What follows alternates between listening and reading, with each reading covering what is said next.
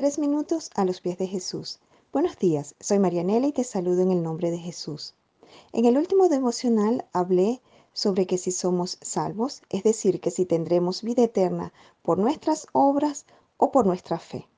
También hablé de este ejemplo del matrimonio donde el esposo dice amar a su esposa, pero le es infiel y que va y le pide perdón, le lleva flores y chocolates y la esposa lo perdona repetidas veces, pero el esposo vuelve a hacer lo mismo y le sigue siendo infiel. Y preguntaba que si creemos que ese esposo realmente ama a esta esposa. Asimismo nosotros, si amamos a Cristo, le seríamos fieles y de nada servirían entonces flores y chocolates si en realidad estamos siendo infieles. De esta misma forma, ¿De qué servirían hacer buenas obras si realmente lo que Dios está esperando de nosotros es que le seamos fieles y no le fuéramos fieles? También consideremos entonces esta esposa. Si su esposo, si este esposo realmente ama a la esposa, sus obras lo demostrarán. Por ejemplo, el esposo sería fiel. Y por supuesto también podría regalarle chocolates y flores. Asimismo nosotros también seríamos fieles y también nuestras obras demostrarían esta fidelidad y este amor a Dios. También entonces esto lo encontramos en Santiago 2 del 14 al 26. Hermanos míos, ¿de qué le sirve a uno alegrar, alegar que tiene fe si no tiene obras? ¿Acaso podrá salvarlo esa fe? Supongamos que un hermano o una hermana no tiene con qué vestirse y carece de alimento diario.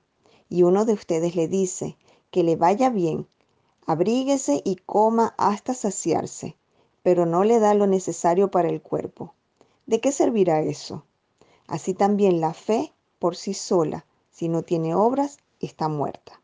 Sin embargo, alguien dirá, tú tienes fe y yo tengo obras. Pues bien, muéstrame tu fe sin las obras, y yo te mostraré la fe por mis obras.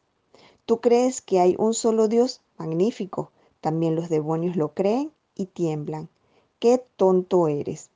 ¿Quieres convencerte de que la fe sin obras es estéril? ¿No fue declarado justo nuestro padre Abraham por lo que hizo cuando ofreció sobre el altar a su hijo Isaac?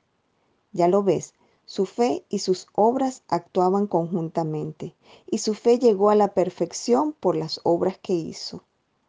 Así se cumplió la escritura que dice, le creyó Abraham a Dios y esto se le tomó en cuenta como justicia y fue llamado amigo de Dios. Como pueden ver, una persona, a una persona se le declara justa por las obras y no solo por la fe.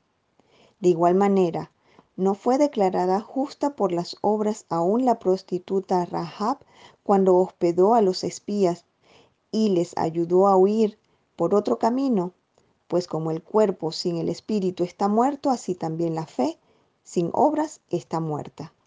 ¿Y qué piensas tú de esto? Nos gustaría escuchar tu testimonio u opinión. Puedes visitarnos en iglesialatina.com. Que tengas un día muy bendecido.